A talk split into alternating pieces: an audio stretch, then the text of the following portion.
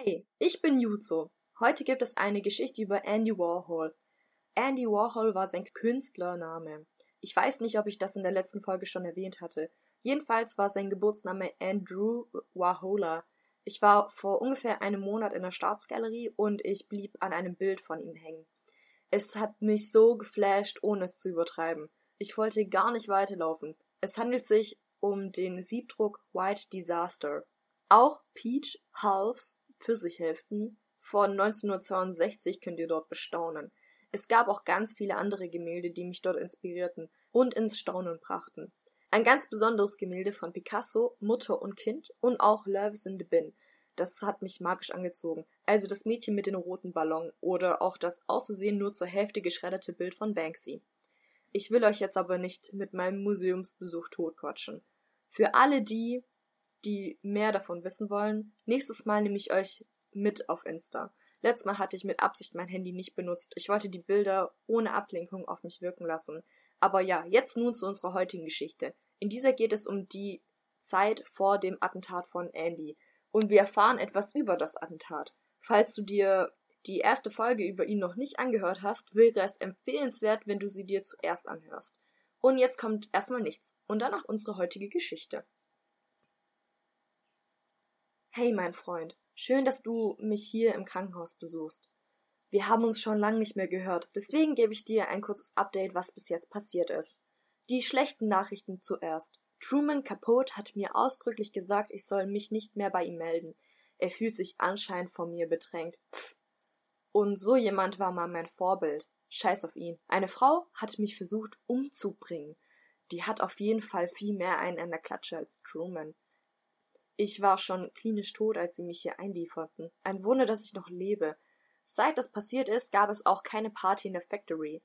Ach, stimmt, ich hatte es letztes Mal angedeutet. Ich erzähle dir von meiner Factory. Sie ist mein Atelier, mein Zuhause und der Party-Hotspot in der Stadt.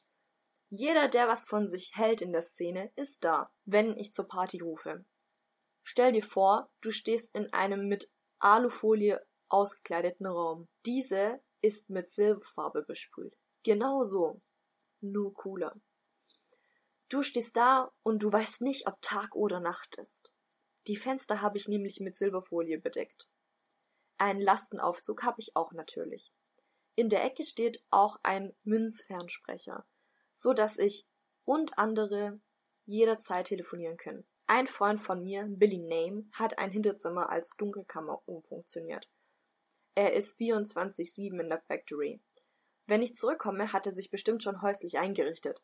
Das würde mich nicht wundern. Hm. Es würde mich sogar freuen, wenn ich erstmal nicht alleine bin.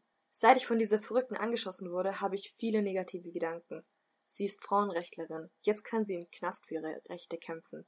Ich hoffe, sie kommt in die Isolationshaft. Du fragst dich, warum ich finde, dass sie dahin gehört? Weil sie ein Attentat auf mich verübt hat. Sie wollte mich tot sehen.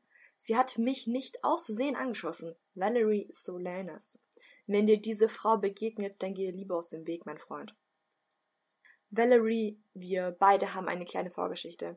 Denn bevor die Zeiten dunkeln wurden, waren sie rosig mit ihr. Wir beide verstanden uns ganz gut und sie spielte in einem Film von mir mit.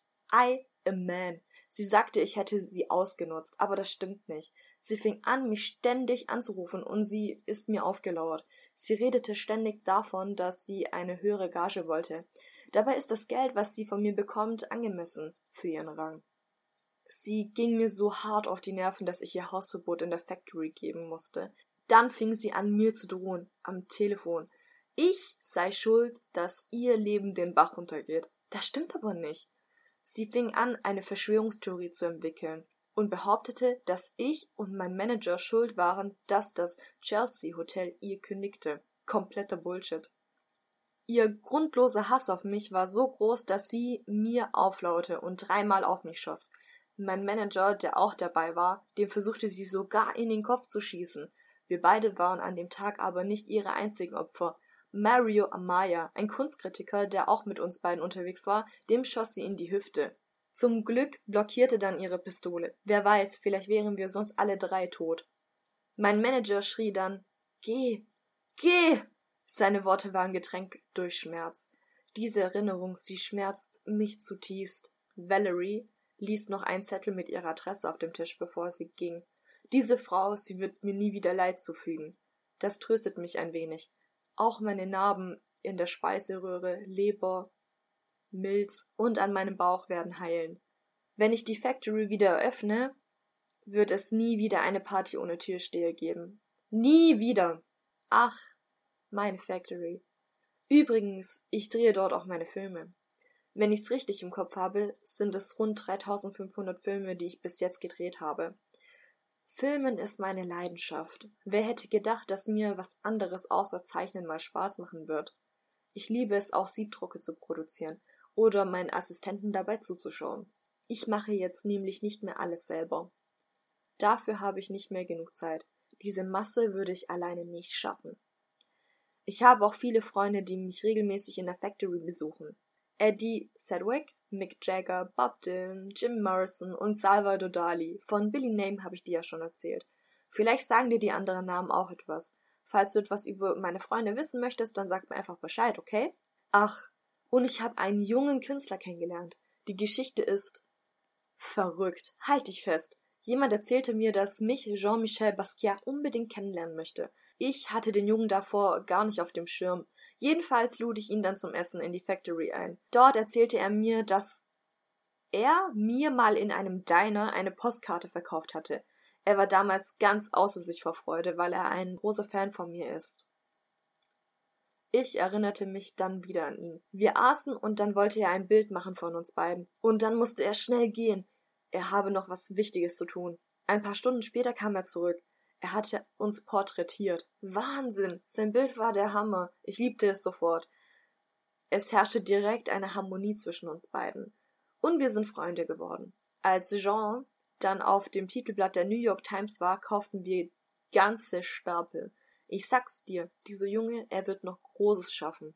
Ich möchte ihn fragen, ob wir zusammen eine Ausstellung machen wollen. Aber sag es ihm nicht. Ich will es ihm sagen. Oh, er wird sich freuen. Ich kann die Freude in seinem Gesicht schon sehen.